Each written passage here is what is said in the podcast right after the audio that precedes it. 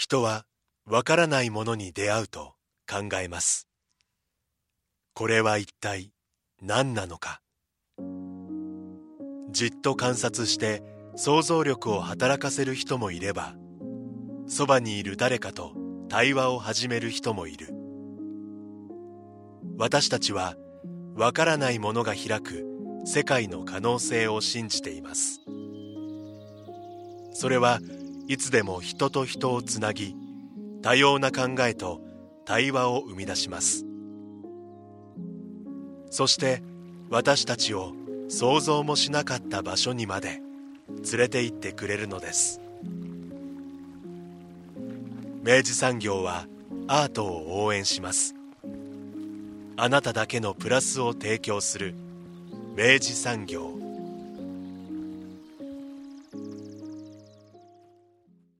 明治産業プレゼンツアワーカルチャーアワービュー今週は先週に続きまして。ベルクソン思想の現在初心者たちへのベルクソンの魅力入門をお送りします。スタジオには当番組プロデューサー三好です。おはようございます。おはようございます、えー先週に続きまして、はい。えー豪華なゲストをお招きしての、ええ。ー特集第2弾となりますが、はい。もうあのイベントなどは、え2日に開催されたんですよね。そうですね、うん。あの改めてまあなんでこの、まあ、ベルクソンというですね、うん。まあ、番組をお聞きの方からするとちょっと初めて聞くような名前かもしれないので、まあ、この人なんで特集してんだっていうことだけちょっと、はい。あの背景を改めてあのご紹介させていただきます、うん。えーまあ、ベルクソン思想の現在というですね、えっとまあ、そのタイトルの本がですね、うん。実はあの我らが書士官官房から、はい。我らがっていうのも、え ね、福岡。藤江さん編集でね、ええええええ出ておりますと。で、えっと、この本が、まあ、出たさらに背景をいくと、まあ、実は、あのそれだけではないんですが、うん。あの、まあ、2022年にですね、うん。えっと、まあ、そのベルクソンのですね、えっと、研究している、まあ、うん様々な、えっと、研究者による、まあ、書籍がですね、うん。どさっと、えっと、たくさん出た、あの、まさしくベルクソンイヤーとしての2022年があったと。うんうん。で、えーそのタイミングに、えっと、まあ、その書士官官房でですね、うん。えっと、連続、まあ、その研究者たちをお招きした連続ベルクソン講座をですね、うん。あの、なさられていったと。うん。でまあ、それを、えっと、最終的にまあ書き起こして、えっと、収録したものが、まあ、ベルクソン思想の現在というですね、えっと、今発売中の2022年12月に、えっと、リリースされたこの本になっていたと。うん。で、えーまあ、それが、えーさらにまあその観光記念イベントとして、うんえー先週ですけれども、えっと、3月2日に、えっとまあ、その全著者をですね、うん。お招きされた、まあ、トークイベントが、えー実施されたという、まあ、このタイミングを得てですね、うん。えーとにかく、まあ、その書店でも今ずっと注目をされてえやにわにこうやっぱこう盛り上がっているこうん。のベルクソンという人をうん。改めてちょっとあの僕自身も本当に初心者ですから、うん。あの教えていただきたいなっていう機会にしたくまたこのそれを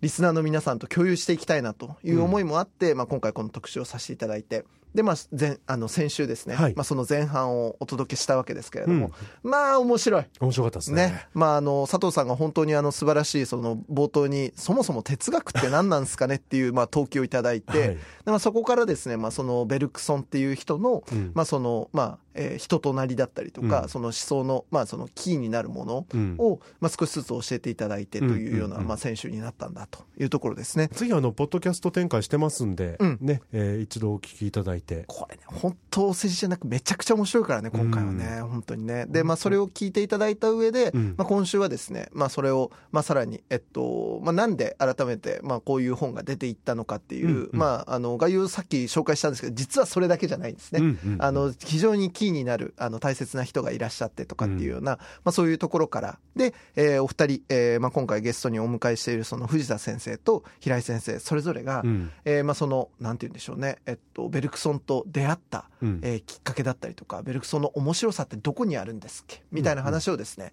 えー後半の今週では、えーしっかりふ掘り深めていくことになろうかなというところでございます。ではインタビューの模様をお聞きください。今回のベルクソン思想の現在っていうかこの5名の方の,、あの協調の著作なんですけれどもそのちょっと一世代上って言ってもいいのがこの檜垣達也さんという方で、はい。この檜垣さんが書かれたあのベルクソンの哲学っていうもともと軽装書房で出ていてあの2022年に講談社学術文庫に入った文庫、まあ、この本があのこの本の中でも出てくるんですけれども、すごくそのベルクソン研究のこう下地を日本において作ったようなすごく画期的な著作で、まあ、その文庫化っていうのも去年だったし、でそれとは別に単行本としてこの平賀さんのあのアンリ・ベルクソンの神秘主義っていう、まあ、この二元線に関わるような著作が出たり、あの米田翼さんという、まあ、学部の時は藤田さんのあの教え子だったんですけれども、そね。その方のそう実は米田さんもだから福岡にゆかりがあるんですよね。ゆかりがその方の「生ける物質」っていう本と、はい。あと先ほどから出ているあの藤田さんの「反時代的哲学」という本と、あと平井さんの「世界は時間でできている」っていう、うん。この5冊がなんとうん。去年の間にうん。立て続けに刊行されるといううん。こんなことって今まで藤田さんなかったんじゃないですそうですね。多分本当には、まあ、日本でも初めてだし世界的に見ても多分珍しいですよね、うん。こんだけ一気に出るっていうのは。うん、なんかそれも本当にさっきのね出会いとか偶然っていう話じゃないんですけど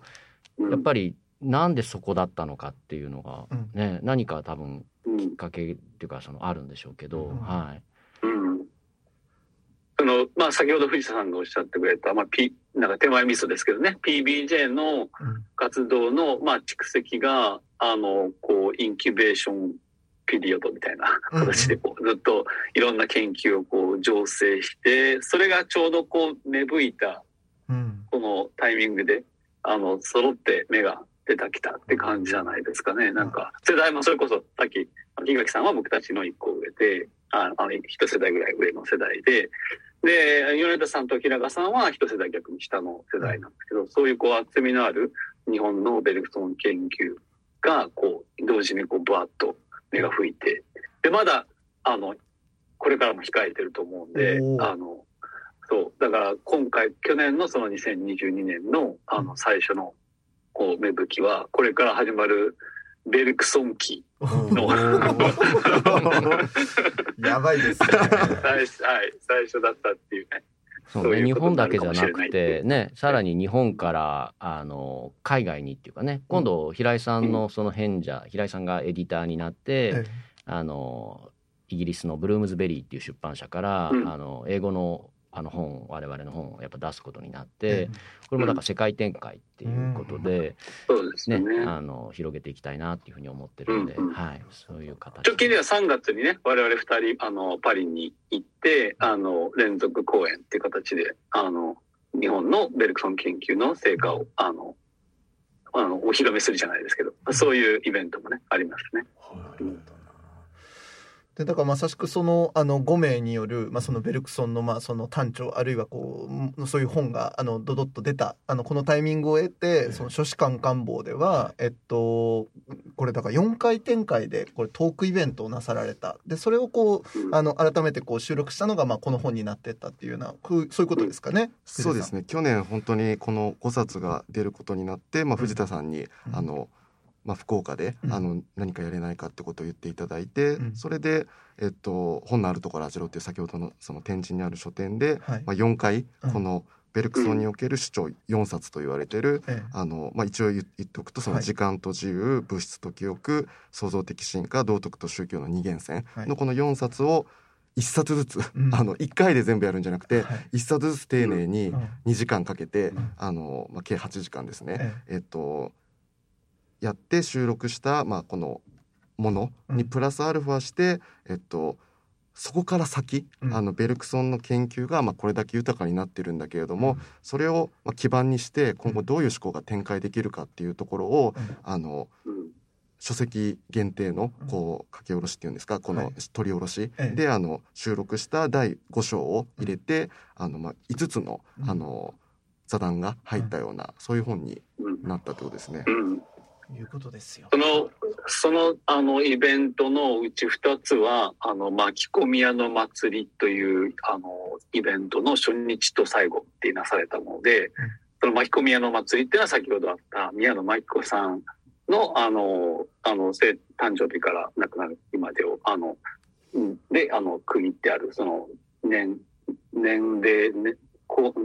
年一のイベントなんですけどね。うんそれをあの去年も開催した時にそこでもひらあのその中で開かせていただいた。そこでも宮野さんとつながってます、なるほど。なるほど。うん、哲学フェスですね。へー。そうですね。そこはだから何やってもよくて、まあ、こういうあの書店イベントでもいいですし、なんかあの平井さんの場合は副題でね、うん。あのこううん。ちょっとこう研究会みたいなことやってもいいし、まあなんなら漫画についてねなんかトークするなんかビースターズかなんかについてトークするとかっていうね、そうそうそう。イベントもありましたし。宮野真紀子インスパイアードだからもう何でもある種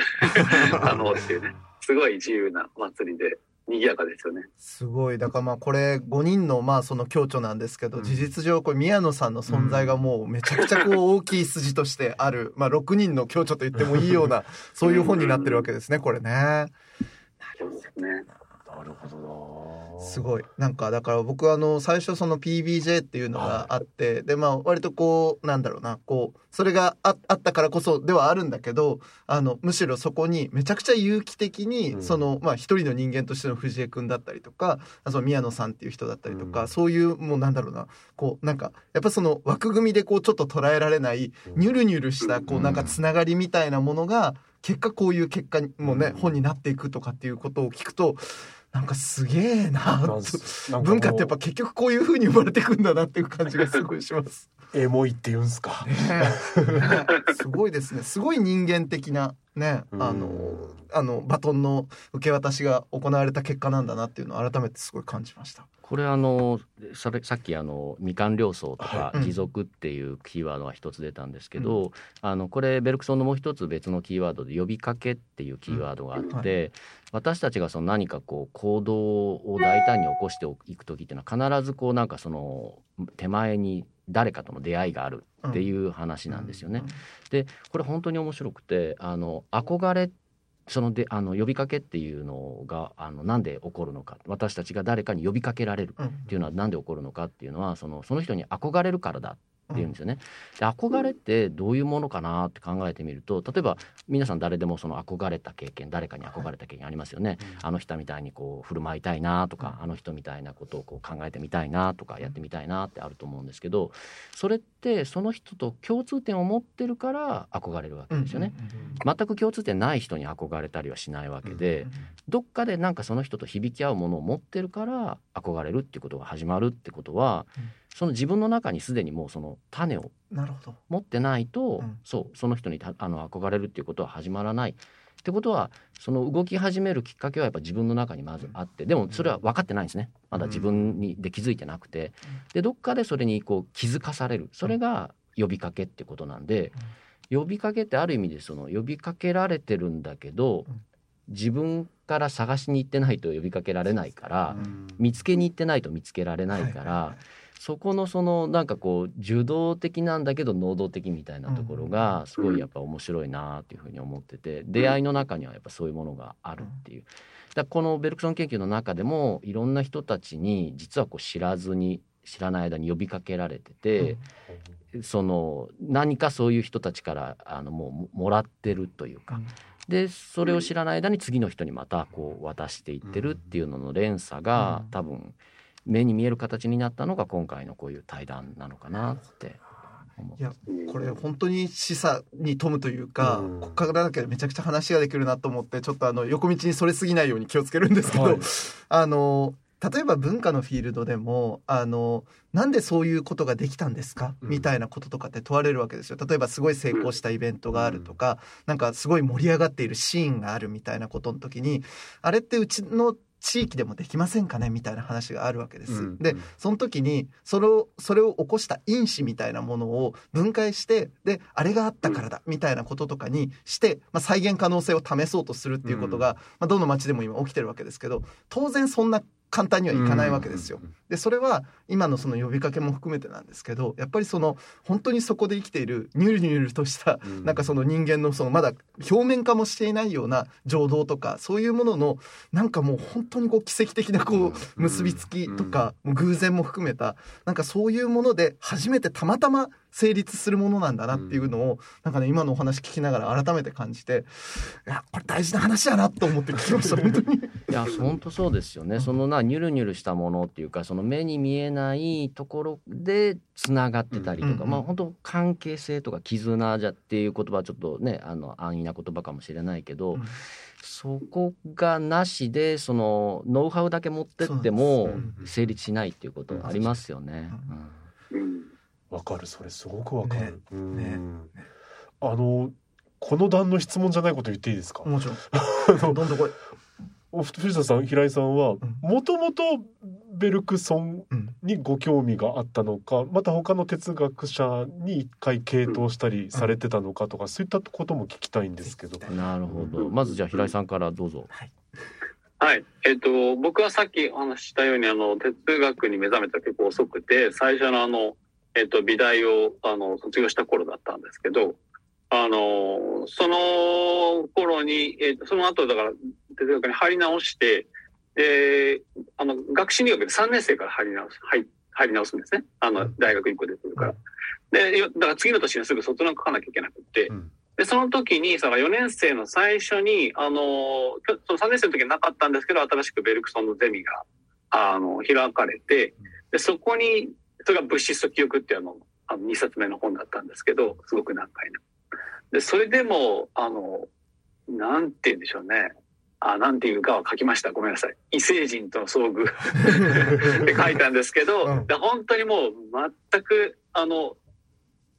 手に、あんま歯がた歯が立たないっていうか、あの、そういうこう、あの、難しさに出会って、で、これはやんなきゃなと思って、ここは、だから、だから何かあるに違いないと思って、それで卒論のテーマに選んで、で、ど同時に他の哲学者もやってはいたんですけど、あの、ベルクソンはずっと続いていて、あの、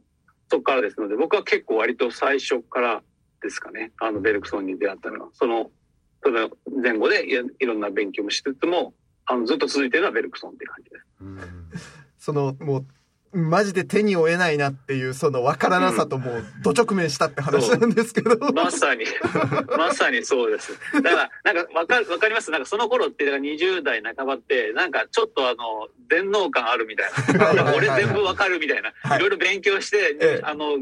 あの入試のためにいっぱい頭に知識も入ってるし、うん。あ、あれはこれね、これはこれね、みたいな。うんうん。ちょっと知ったかになってる天狗の花がもうバキバキに割れて、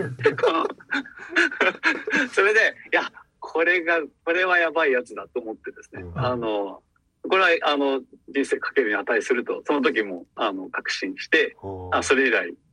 ずっとわかんないんです、だから。うん。ずーっとわかんない。で、あの、さっきの話につながると思うんですけど、そのところ、大学でお世話になった先生たちに、あの、僕が福岡に就職してから、例えば10年後とかにお会いして、で、まだベルクソンやってんのって言われたことあるんですね。おううん。で、まだベルクソンやってんのってのは多分、だからその先生の中では、ベルクソンってもう分かったことになってる人うんうんだと思うんですよ。うんさっきの話とつながるんですけど。で、僕の中ではずっと分から、分からな続けてるって日本語変ですかうんら、うんうんうん そういう状態で、うんあの、あって、あの、藤田さんがさっきあの、パートナー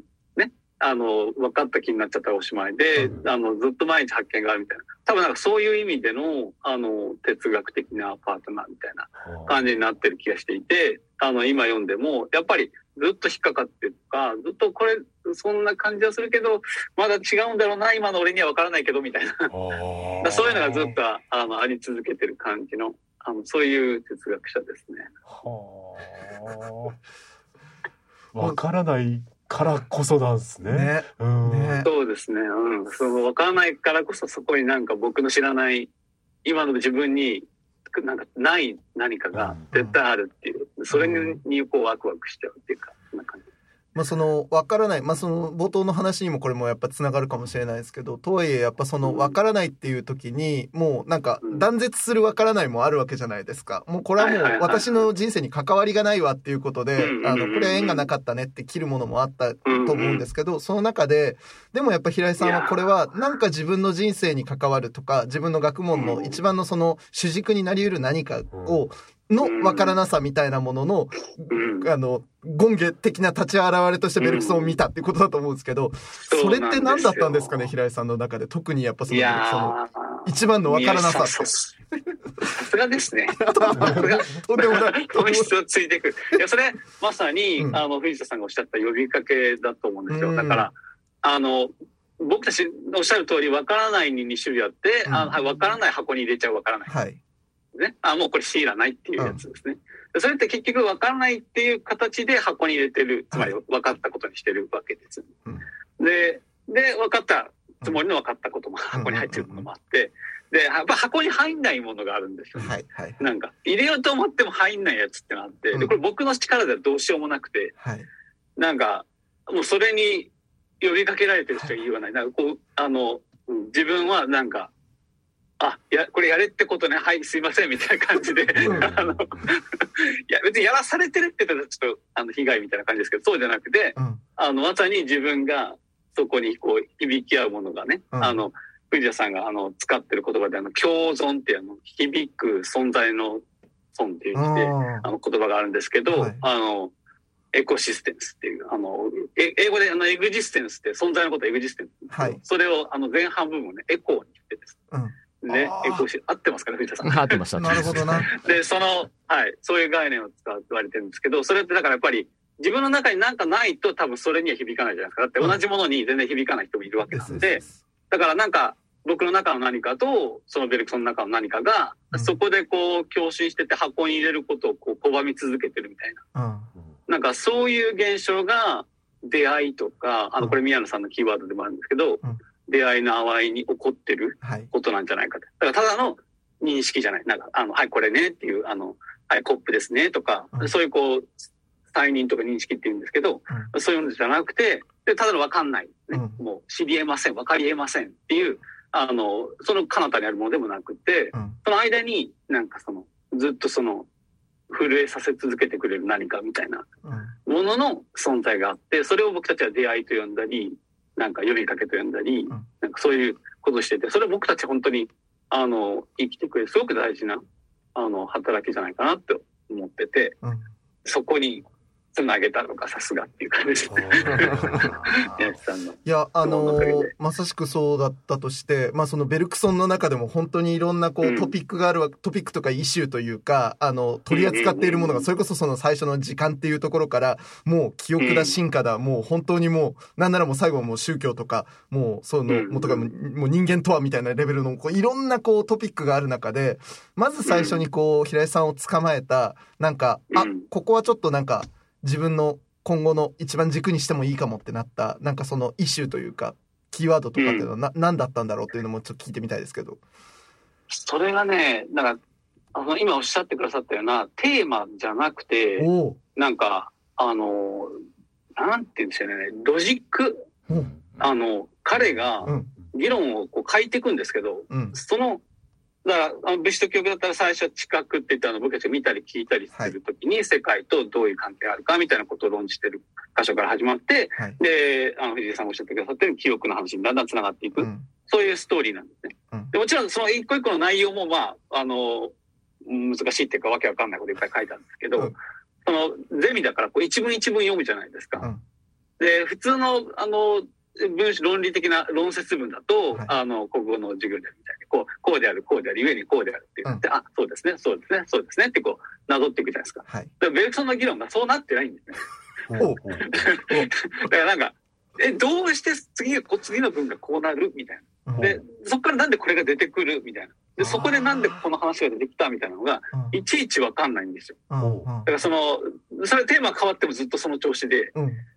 なんでその内容的な、そのテーマ的なこともそうなんですけど、それ以上に僕が衝撃を受けたのは、うん。この人だから本当に、あの、言語が違うっていうか、あの、異性、異星人の言語ってそういう感じで、だから文法がそもそも、うん。なんか地球人の文法と違って、うんなんか主語とか述語がないかもしれないみたいな。いや、な。比喩で言うと。うん。うん。なんか、あの、そういうなんか、一種、一種、一種のロジックの言語のう感ん、感触があって、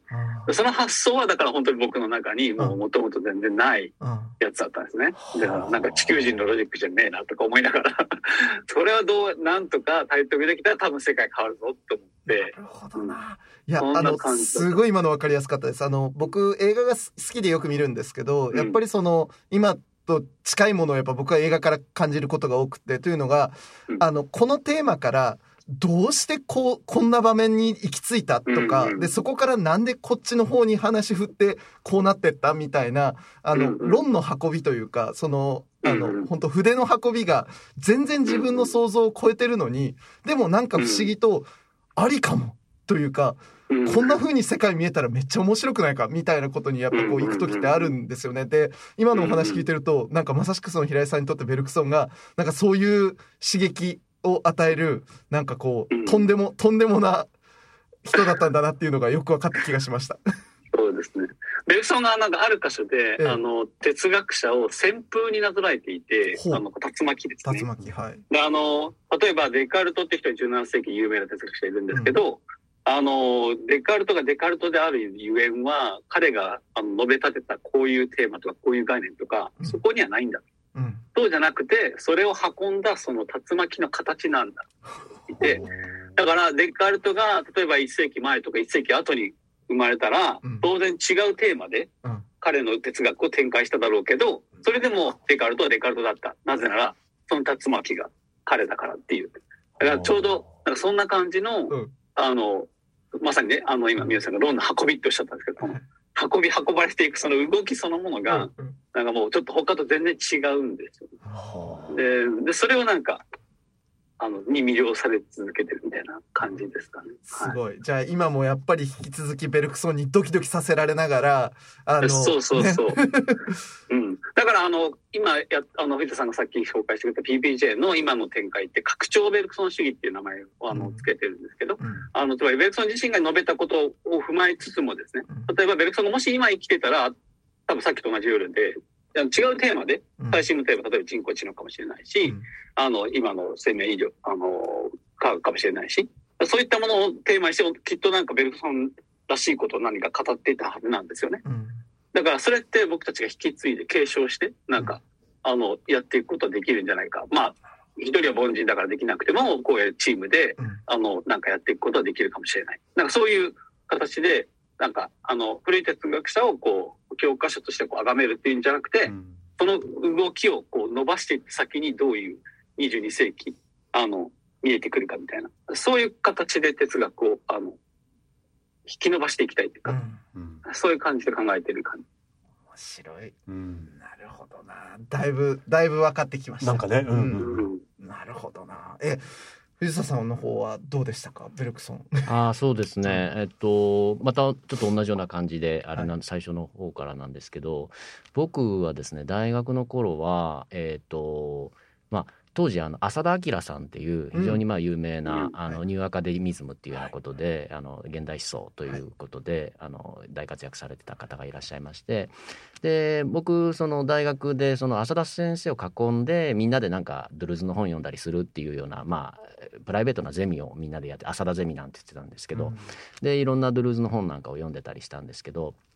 でその時からやっぱり思ってたのはあの今の平井さんの話ともちょっとつながるんですけど哲学ってなんとなく一人でこう部屋に閉じこもってこうもうずーっとやってるみたいなイメージがどっかにあるじゃないですか。でも実際にはそうじゃなくて結構みんなでこう議論しながら、これわかんないねとかこれどう思うとかっていうような話をするのもやっぱ哲学だと思うんですよね。もちろん一人でこもって書くっていうのもあるんですけど、だから哲学をどどっちかというと運動みたいな感じで捉えてたっていうかムーブメントとして捉えてたっていうところがあって、当時だからその浅田ゼミであのそうやってドゥルーズの本読みながらで僕たち学生だったけどあのゴダールっていうあのうん。映画監督がいてで当時最新作作ってて。ゴダールのなんか映画の上映会とかしたら面白いんじゃね？みたいなのをやったりして、まあそういうのも全部込みであの思想的なムーブメントみたいな感じでやってたんですよね。だから当時からなんか哲学するっていうのはそうやって運動と同同時っていうか同じだっていうふうに思っててそれは今のその PBJ にもつながってると思うんですよね。うん外国人を呼んできて一緒にこう議論したり自分の考えをぶつけたりすることが哲学だみたいな感じで。でただその時にまあ現代思想をずっとやってたんですけどなんかでもどっか自分の中でちょっと乗り切れないなっていうところがあってでそれは何なのかなって考えた時にやっぱ僕どっちかっていうとちょっと時代からずれたものが好きなんですよね。最先端の最新の流行りよりはちょっとずれた少しどっか古ぼけた感があるものが好きででだから僕あの落語が好きだったりあのジャズが好きだったりするんですけどそれもみんななんとなく同じようなニュアンスだと思うんですけど最先端のキラキラしてるものじゃないちょっとずれたものが好きなところがあってそこが多分僕がベルクソンがちょっとどっかフィットしたところなのかなっていう新しいんだけど懐かしいみたいな。なんかそういう感覚があるものっていう気がしてて。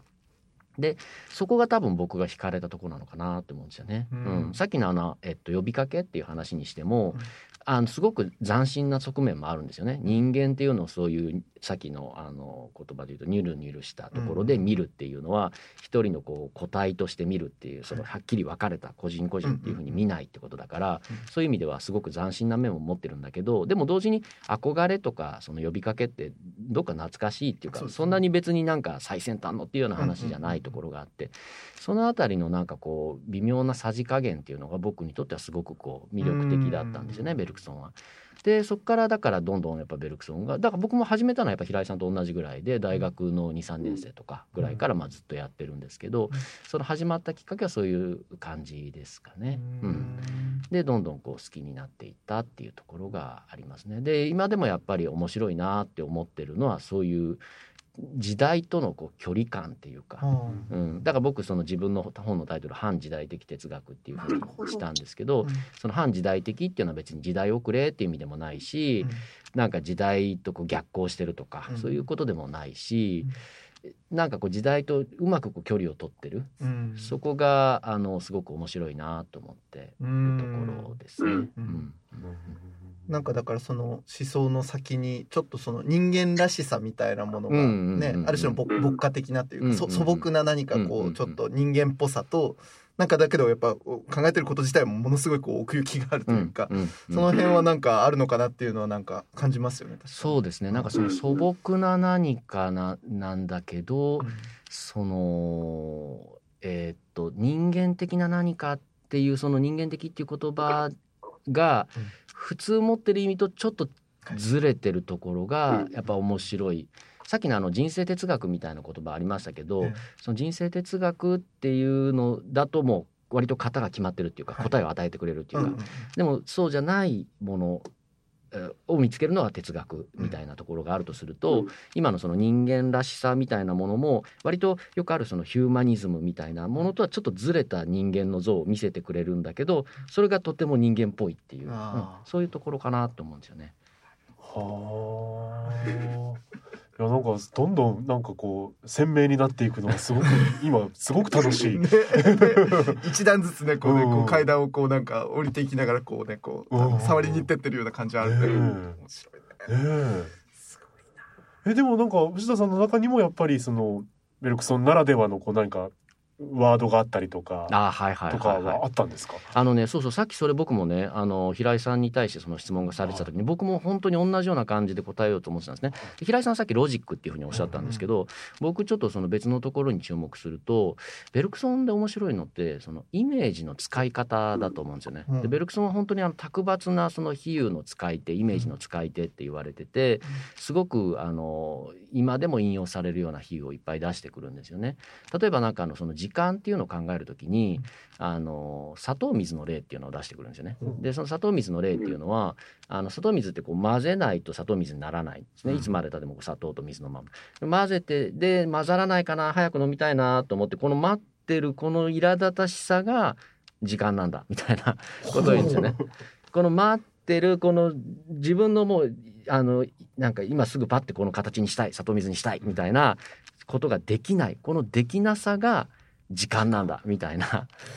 この苛立たしさ待ち遠しさ何ともならなさどうしようもなさみたいなものこそが時間なんだっていうこの考え方がその今の砂糖水の例でこう結構鮮やかに出てきたりするわけですよね。さっきのあの埃のあの旋風の例竜巻の例もそうですけどすごく鮮やかなそのイメージを出してくるっていう。でそれが普通哲学者というと例えば概念でねもうガチガチの難しい言葉でこう固められた。でそれを一個ずつこう積み重ねレンガを積み重ねていくみたいな。そういうのじゃない哲学の仕方っていうのが僕にとってはすごくこううん。それもだからロジックですよね。うん。そこでこうバッとイメージで掴んじゃうっていうその持っていき方もやっぱり彼一流のやり方だと思うんでそこがいつも面白くて、うん、だ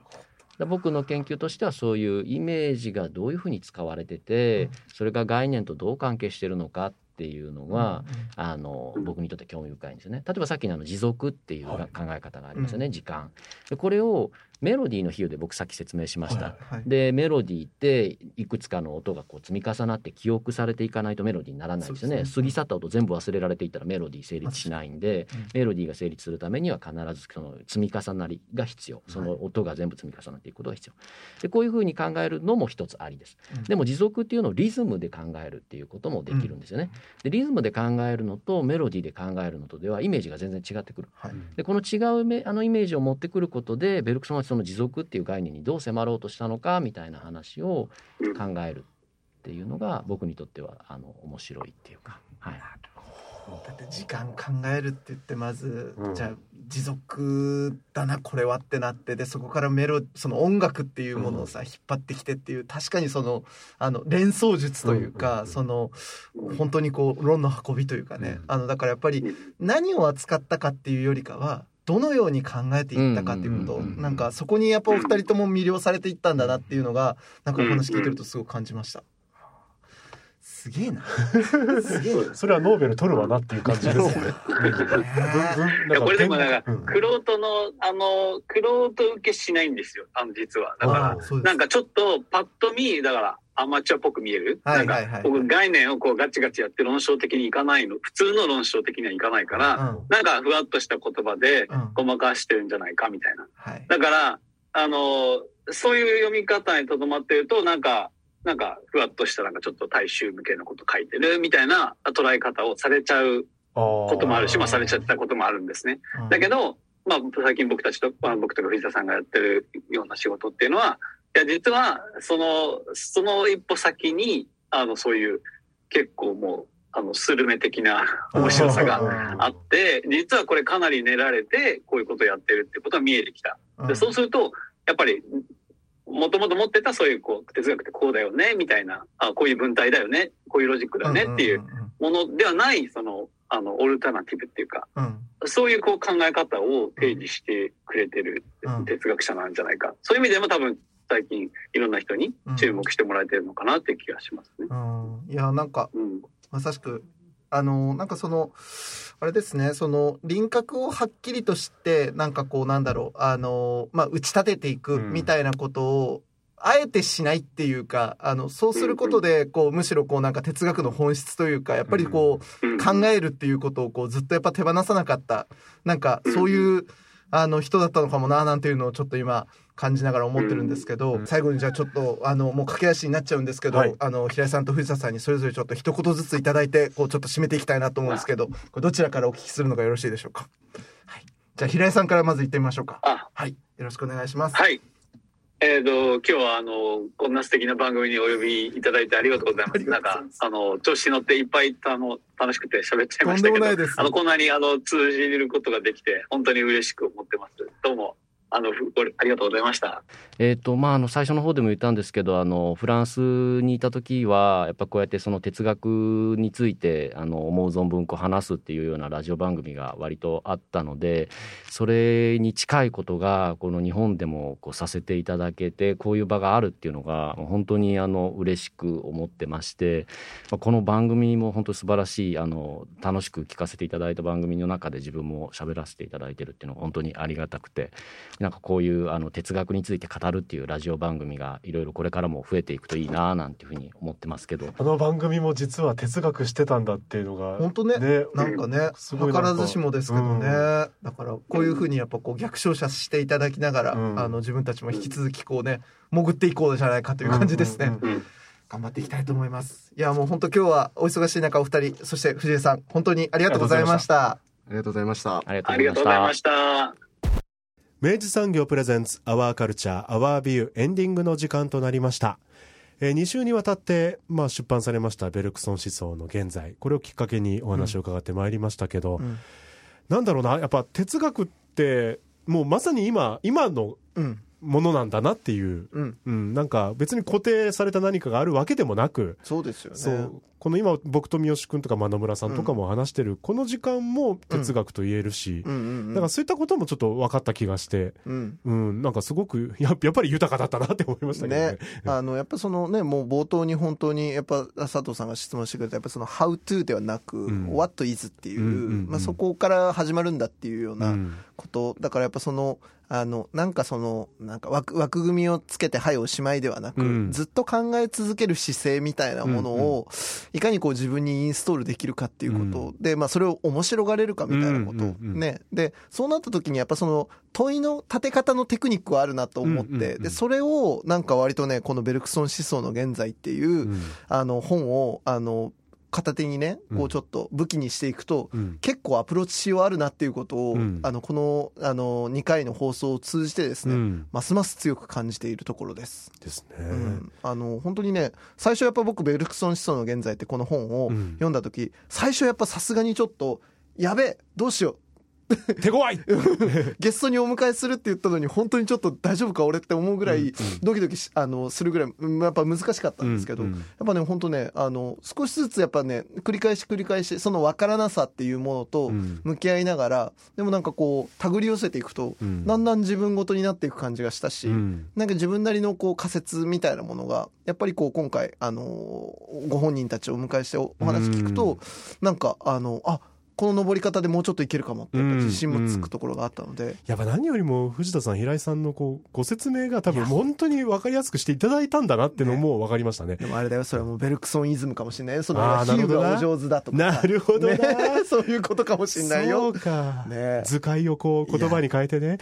だから私たちはこうねあのお二人を通じてこうええ。ベルクソンと出会わせていただいたこのラッキーをですね、もう番組のリスナーさんと共に享受してね。ね。ぜひちょっと引き続き福岡からまあそして何よりも藤江さんすげえなと思いましいたよね。やもうね藤江ですよもう我らが 我らがもう本当にもうねもう引き続きね藤江さんの動きはチェックして、ええあの福岡カルチャー全体で盛り上げていきたいなとそうっすねいうところでございますはいいや、いい回でした。ありがとうございました。はいアワーカルチャー、アワービューはラジコのタイムフリー機能を使ってもう一度聞くことができます。詳しくはラジコで検索してください。そして番組の特集は、ポッドキャストでも聞くことができます。Spotify ほか各チャンネルで随時更新しています。詳細はラブ FM のホームページからご確認ください。皆さんからのメッセージはメールでお待ちしています。761アットマークラブ FM.co.jp お送りいただく際はタイトルか冒頭部分に Our Culture, Our View 宛て、もしくは頭文頭文字を取って OCOV とつけて送ってください。みおさん今週もありがとうございました。ありがとうございました Our Culture, Our View ここまでのお相手は佐藤智康でした。また来週。お引越しに伴いガス電気を使いたいまたは止めたいとお考えのお客様。お引越しが決まったら明治産業へご連絡を。アプリからでもインターネットやお電話からでも24時間いつでもお受け付けいたします。お引越しのガス電気のお問い合わせは明治産業までご連絡を。あなただけのプラスを提供する明治産業。